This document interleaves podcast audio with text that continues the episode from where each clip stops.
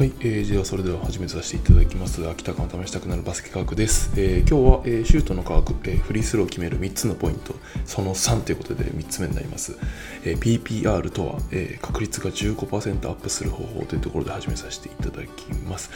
今日その PPR というえものが何なのかっていうことを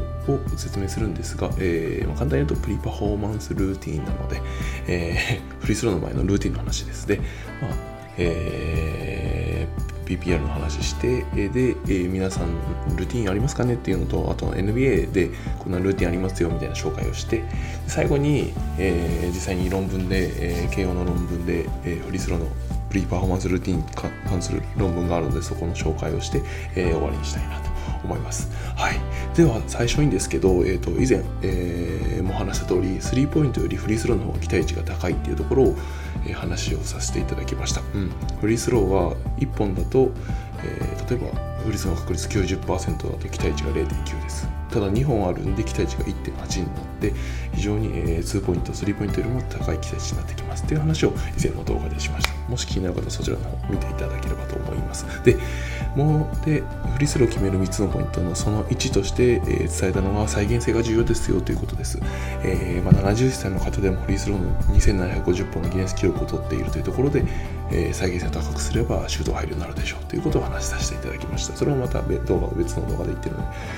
え話してるので、え見てください。で、えフリースを決める 3, 3つのポイントの2つ目がですね、えー QE トレーニングとはっていうところで、え話させていただきました、えリングをじっと見つめるというところですね。えー、クワイトアイ固定視視線固定、まあ、リングをずっと見るっていう方法でした、うん。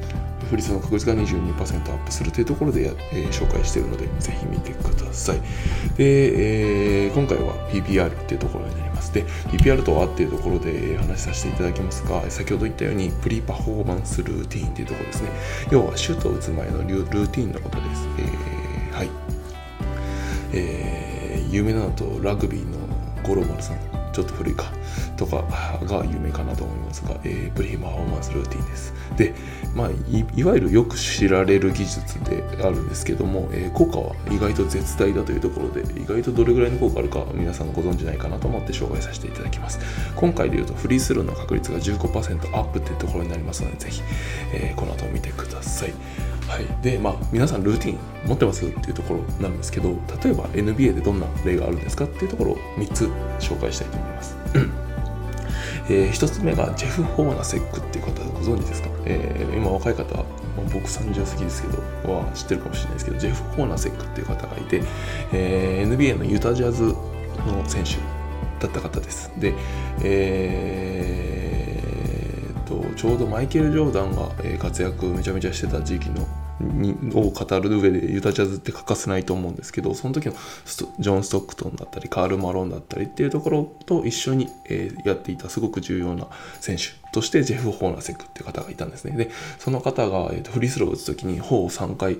スリスリしてから打つっていうのがあったんですね。で、それが、えー、まあ、フリーパフォーマンスルーティンになるんですけど、で、このいくと、フリースローが NBA 歴代19位の87.7%で非常に高い、えフリースロー確率を持っている方なので、ああ、やっぱりちょっと効果あったんじゃねえかなっていう気もします。はい。で、なこの方を3回スリスリってなんでそんなことしたかっていうと、えっ、ー、と、子供がですね、テレビで手を振ってほしいっていうふうに言われていたらしく、でそのテレビで手を振るのさすがに試合中にっていうところがあったので3人の子供がいるので3人の子供ですというところで頬を3回3人の子供と頬を3回やるっていうところを、えー、合図として子供に、えーまあ、手を振るような感覚で、えー、頬をスリスリしていたという話らしいです。うんすごく家族思いの方らしいですね。はい、で次に2つ目ジェイソン・キッドのリングへ投げキッスっていうキッスって言ってるあたりがちょっとおじさんっぽいですが、えー、まあ僕らの時代だと有名なミスタートリプルダブルですね。今だとラッセル・ウエストブロックがミスタートリプルダブル、ちょっとミスタートリプルダブルですけど、えー、NBA 歴代4位の、えー、トリプルダブルの、通算回数かな、えー、持っている方です。はい。えーまあ、通算達成数でいうとオスカー・ロバートソン、ラッセル・ウエストブロック、マジック・ジョンソンに次いで4位っていうところですね。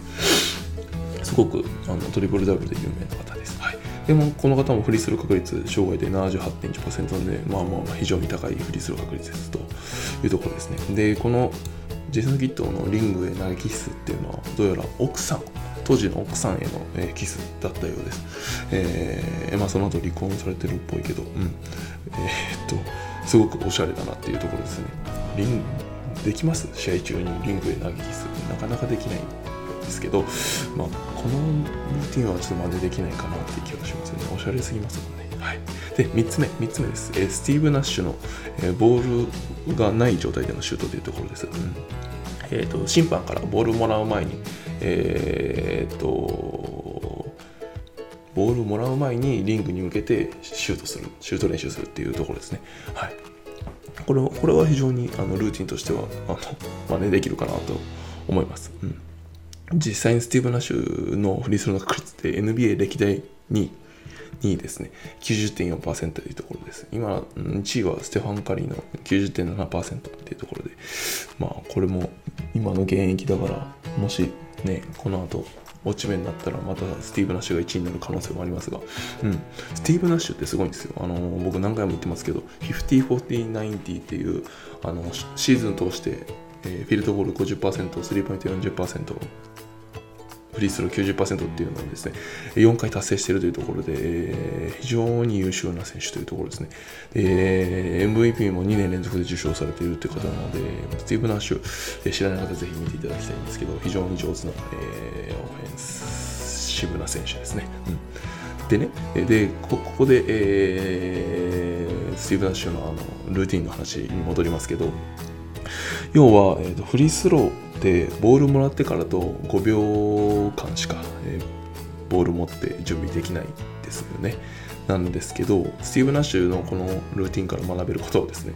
フリースローの審判もらう前からルーティンをやるってことをするとですね、それこそ5秒じゃなくて10秒とか15秒とか、えー、使って、えー、フリースローの準備、ルーティンができるので、ぜひこの考え方、えー、審判にもらう前にできることっていうのをルーティンにすると非常になんでしょうねいいのかなと思います、うん、5秒じゃなく10秒15秒の中でルーティンをやるといいかなと思います。はいどうですかね？この3つどれか使えますかね？ほぼ3回すりすり投げキスはまあちょっと、まあ、なんでスティーブ・ナッシュとかの、えー、ボールなしのシュートとかはいいかもしれないですね。うん。皆さんも、えー、B リーグだったり NBA とか見てあの真似できそうなルーティン取り入れてもらうといいのかなと思います。ででじゃあなんでこんなにルーティンの話を押すかっていうところで最後論文での、あの結果、えー、を伝えたいと思います。今回はですね、慶応義塾大学のフリースローのプリ PPR の研究というプリパフォーマンスルーティンの研究になります。えーと、方法としては、一応4ヶ月間、週1回90分の授業を14回する、その授業の中で、えー、学生に対してやった研究になります。なので、えーと、バスケの部活とかやってるとか、そういう選手ではないので、どちらかというと初心者よりの選手を対象としてやっています。で、A クラスの7名はその PPR の説明や方法を実践した方々。A クラス7名。で、B クラスの5名はコントロール群なので何もしていない、えー、と人たちになります。で、結果としてはですね、A クラスはですね、フリースロー20本中、その PPR やる前、教える前は、6.29本成功で31%、フリースロー31%。まあ、初心者とか全然上手じゃない人にしちゃううまいなとは思うんですが、31%に対して、えー、と PPR、要は、の説明と方法を実践して、4ヶ月間練習を重ねた結果、9.29本成功というところで46%、まあ、4ヶ月間。でも週1回90分だからそんなに量の練習はしてないんですけど、えー、と15%も、えー、フリースローの確率がアップしているというところです。で B クラスも、えー、と同じように練習はしてるんですけど PPR を導入してないというところで、えー、コントロール分なんですけど、えー、B クラスに成功率の向上は見られなかった。いうところになるので、まあ、この A クラスのこ、えー、フリースローの確率向上っていうのが、えーとまあ、PPR の効果といっても、まあ、いいんじゃないかというところになっていきます。はい、最後に一応この時に使っていた、えーと、シュート前の動作、えー、要はシュート前のルーティンどんなルーティンを入れてたかっていうのをちょっと説明しますが一応これ通りにやる必要はないと思いますあのルーティンを入れるってことが大事だと思うので、えー、ぜひ、えーと、ルーティンやってほしいんですが、今回のちなみに研究はっていうと、シュート前の動作としては7つ。多いですね。ちょっと一応7つ紹介していきます。まず、丸1、手の中でボールをスピンさせる。丸1、手の中でボールをスピンさせる。丸2、ボールの線を手,、まあ、手に合わせるってことだと思うんですけど、ボールの線を合わせる。で、3つ目、ドリブルを3回。で、えー、4番目、ボールをバウンドさせる。何が違うドリブル3回っていうのは片手でドリブルかな。で、ボールはの両手でやってるのかな。で、5番目が1回ドリブルしてボールを持ち帰る。うん、かなりドリブルするな。で、6, 回6番目に3回ボールをつく。で、7番目に2回ボールをつく。ってことをするっていうことをこのルーティンとしてこれ入れてます。結構長いんです。で、シュートを5秒で打てるのかどうかわからないんですけど、こんなルーティンをこの研究の中ではやっているというところですね。うん。はい。えー、っと、こんな感じだな。えー、なので、えー、フリースロー決める3つのポイントを、えー、全部ちょっと一回振り返りますけど、一番最初にまず再現性が大事ですよというところを話しました。その中で、えー、再現性を高める方法、練習方法みたいなのをちょっと共有させてもらいました。で、2番目に QE トレーニング。これはあの僕がやって試した中でも一番効果あるかなと思うんですけど、えー、固定視、視線固定、リンゴを見る時間を長くする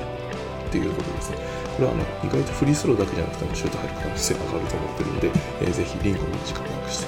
もらうといいかなと思います。で、3つ目が、え、PPR というところでプリパフォーマンスルーティン、え、シュートを打つ前のルーチンを入れると、えーと、シュートの確率、フリースローの確率が上がりますよというところです。これが今回説明していたかしたかったフリースローを決める3つのポイント、全てになります。